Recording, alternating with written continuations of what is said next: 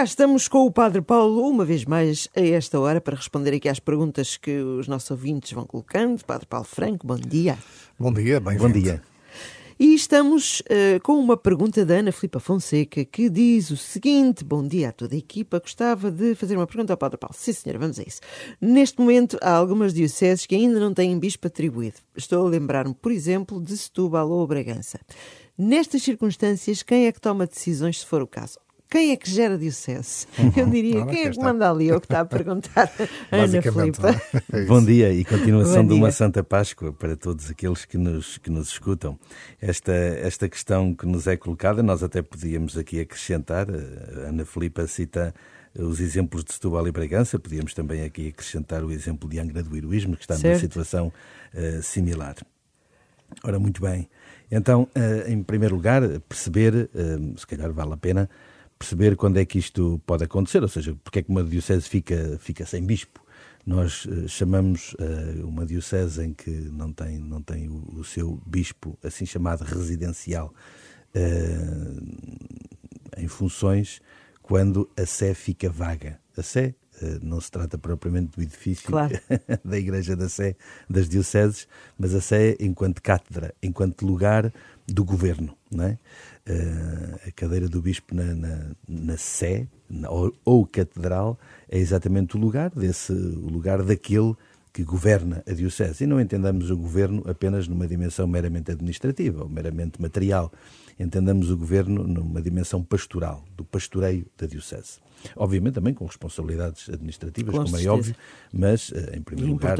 Exatamente, mas em primeiro lugar o, eh, o, o governo do, do, neste, neste sentido do pastoreio, da vida pastoral daquela, daquela diocese. Então, esta sé fica vaga, esta sede do bispo fica vaga, por, por, por várias possibilidades, ou por várias razões. A primeira delas, eh, por exemplo, por morte do bispo. Certo. É? O bispo pode morrer. e então. Uh, Fica-se vazio. Fica, fica vaga a sé. Ou pode também por renúncia do próprio. Nós sabemos, por exemplo, que a lei da Igreja determina que todos os clérigos, completados os 75 anos de idade, devem pedir uh, a resignação dos ofícios que, que, exercem. É? Seja um padre enquanto pároco, por exemplo, seja um bispo enquanto bispo residencial de uma diocese. Tem essa obrigação de pedir uh, a resignação que depois pode ser aceito ou não pelo, pela, pelo Santo Padre. Uh, muitas vezes é aceito, outras vezes é-lhe pedido que continue mais um ano ou dois. Pronto. Outra hipótese, por exemplo, é por uh, transferência. O bispo é transferido de uma diocese para outra. Nós citamos aqui... Estas duas, por exemplo. Estas três. Estas três foram Exato. exatamente por essa razão. Ou seja, o bispo de Bragança Miranda, São José Cordeiro, foi transferido para arcebispo de Braga, uh, o bispo de Setúbal foi transferido para bispo de Leiria, o bispo de Angra foi transferido para bispo de Viana, Viana do, do, Castelo. Castelo. Uhum. Portanto, esta transferência leva a que vague a diocese de onde sai. Okay? E depois também pode ser por uma outra situação, que é a privação, ou seja, o bispo ser privado uh, do seu exercício, por uma intimidação que pode ser feita pela Santa Sé. Enfim, acontece às vezes uh, casos muito excepcionais e, e, raros, mas às vezes por alguma razão pode, pode, o bispo pode ser privado de exercer a sua, a sua função, porque o bispo não tem um poder, uh, enfim, ilimitado e irregulado, não é? portanto tem, também tem deveres a cumprir e se não os cumpre, pois pode não ter capacidade de continuar a sua missão uhum. e, e, ser privado de a, de a realizar em defesa da Igreja e em defesa do povo de Deus, como é óbvio. Que... Pode, Paulo, de qualquer forma, pode ficar para além dos 75 anos. Eh, pode, pode, pode acontecer, pode, não é? Pode, é sim, isso sim. que eu há bocadinho dizia. Por uhum. exemplo, eh, recordamos há uns anos atrás, quando foi quando o, o patriarca de Lisboa era Dom José Policarpo, que pediu a resignação aos 75 anos e o Santo Padre pediu-lhe que ele ficasse mais dois anos. Portanto, ele continuou até aos 77 anos e, e então depois foi substituído pelo, substituído pelo Dom Manuel Clemente. Portanto, isto acontece com alguma regularidade. Sobretudo um, em bispos, quando, quando, tem, quando são metropolitas, quando são arcebispos, que às vezes têm uma responsabilidade também pelas dioceses sufragâneas e, portanto, às vezes pode ser necessário uh, continuar por mais algum tempo. Mas, bom, vamos então aqui à uhum. questão. Portanto, estas são uhum. as situações. Então, quando isto acontece, o que é que é normal? Bom, quando se trata de transferência uh, de um bispo de uma diocese para outra, que foi o que aconteceu aqui nestas dioceses que nós citamos, o normal é que até ao momento de o bispo entrar na diocese para a qual foi nomeada, às vezes pode decorrer ali um mês ou dois meses entre o ser nomeado e o entrar na Diocese, então fica na Diocese onde estava como administrador apostólico, ou seja, administra a Diocese por um mandato apostólico, ou seja, um mandato do Santo Padre. E aí eh, governa a Diocese enquanto administrador apostólico até à tomada de posse na outra Diocese. E aí sim, aquela Diocese não só fica sem bispo uh, residencial, como fica também sem administrador apostólico.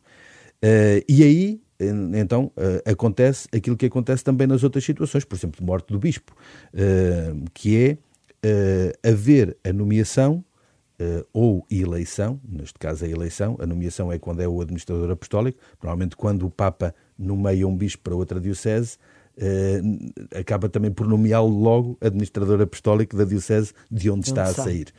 Mas quando uh, se trata de, de, uma outra situação uh, de eleição, é feito por um grupo de padres da própria diocese. Já lá vamos que grupo de padres é esse.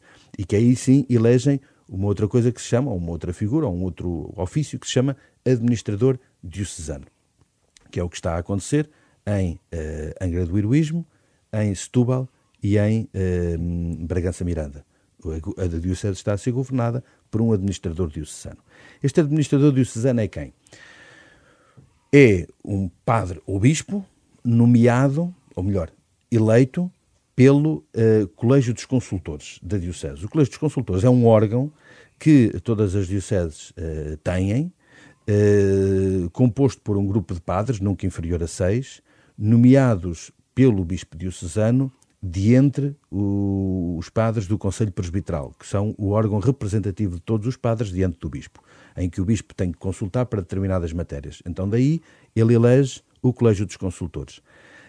Um, há uma exceção, é que quando as, as, as dioceses têm uh, cabido dos cônegos, uh, a lei permite que as funções do Colégio dos Consultores sejam uh, exercidas pelo cabido dos cônegos. Mas o cabido é um conjunto de pessoas, não é? É um órgão colegial, é um conjunto de, de padres, com esse título de cônegos, que uh, tem um conjunto de funções, entre as quais podem exercer as funções do Colégio dos Consultores, que é o que acontece na maior, na maior parte dos casos. Okay. Na maior parte dos casos das dioceses que têm cabido, eles uh, exercem também as funções do Colégio dos Consultores. Portanto, nestes casos, esse grupo do Colégio dos Consultores tem a obrigação, no prazo de oito dias, de eleger um administrador diocesano que depois comunica ao metropolita, ou seja, ao bispo dessa, um, dessa metrópole, uh, o arcebispo, portanto, como nós costumamos chamar, uh, e também à Santa Sé, de comunicar quem é o administrador diocesano, que fica a governar a diocese. Bom, mas este administrador diocesano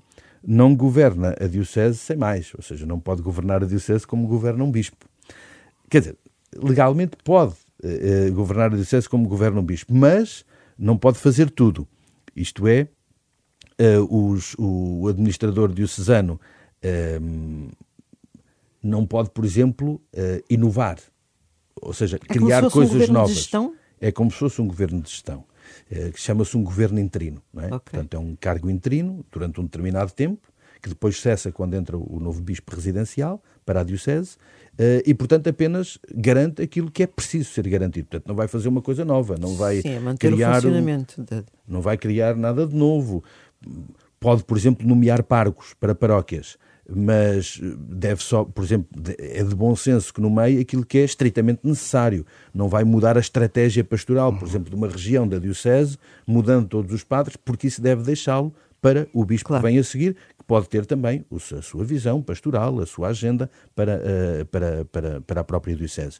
E não pode também, uh, por exemplo, uh, alienar bens patrimoniais que, torne, que torne depois também pior a situação ou que, ou que coloque em causa a própria situação uhum. económica da própria Diocese, por exemplo. Portanto, há um conjunto de, de regras, de regras ou, de, ou de limites de atuação do próprio administrador diocesano, mas é, eh, no fundo, este, uhum. este, esta figura que assume a Diocese, o governo da Diocese, durante, eh, enfim, enquanto o, o, novo bispo não é nomeado pelo Santo Padre. A propósito disso, enquanto não é nomeado, ou seja, há, há aqui algum tempo também uh, que está estabelecido ou pode variar uh, em função de várias circunstâncias? Varia. Varia. Em função de uhum. muitas circunstâncias. Portanto, normalmente, por exemplo, se é um, se é, se é um bispo que, que, foi transferido, como é nestes casos, às vezes demora menos tempo do que se for, por exemplo, um bispo que morreu.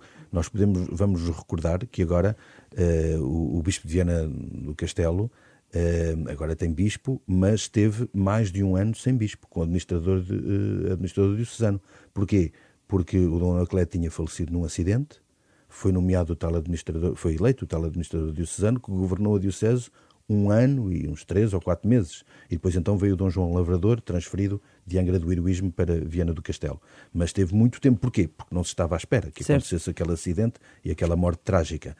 Quando às vezes há uma transferência, já se está a prever que essa uhum. transferência vai existir e às vezes o tempo é mais reduzido porque já se iniciou um processo de consulta para uh, a nomeação do novo bispo. Porque há um processo próprio, que também o direito da Igreja prevê, uh, que é iniciado pela, pela, pela Nunciatura Apostólica do país e depois confirmado uh, por Roma e depois nomeado pelo Santo Padre o, o novo bispo. Portanto, há aqui um processo que muitas vezes começa antes, porque já se está a prever. Agora, quando é um caso uh, que, inesperado. Inesperado, inesperado, a coisa uhum. pode demorar um bocadinho mais. Mas não há propriamente um prazo. um prazo. Há depois o bom senso, quer dizer, não convém que uma diocese esteja a ser governada por um administrador diocesano uh, indefinidamente uh, e indiscriminadamente. Não é isso que se prevê. Prevê-se que tenha um bispo, um bispo residencial e não um administrador diocesano. Até porque, dando aqui alguns exemplos, o administrador diocesano pode governar a Diocese naquilo que um bispo governa, não inovando, como há um bocadinho já disse, mas não pode fazer aquilo, por exemplo, que é próprio do bispo. Por exemplo, não pode ordenar padres. Ah. Precisa de padres para a sua Diocese. Mas o ministro da ordenação é o bispo, não claro. é o padre. Uhum. Pode é dar, o que nós chamamos cartas demissórias, ou seja, pode uh, incumbir outro bispo de outra diocese que lhe ordene os seus padres e que fiquem vinculados à, à diocese deste administrador uh, diocesano, mas não pode ser ele ordená-los. Portanto, há aqui um conjunto de limitações Dá próprias. Dá uma data de perguntas assim. Sim, mas só para a gente perceber a complexidade claro. também da situação. É? Claro.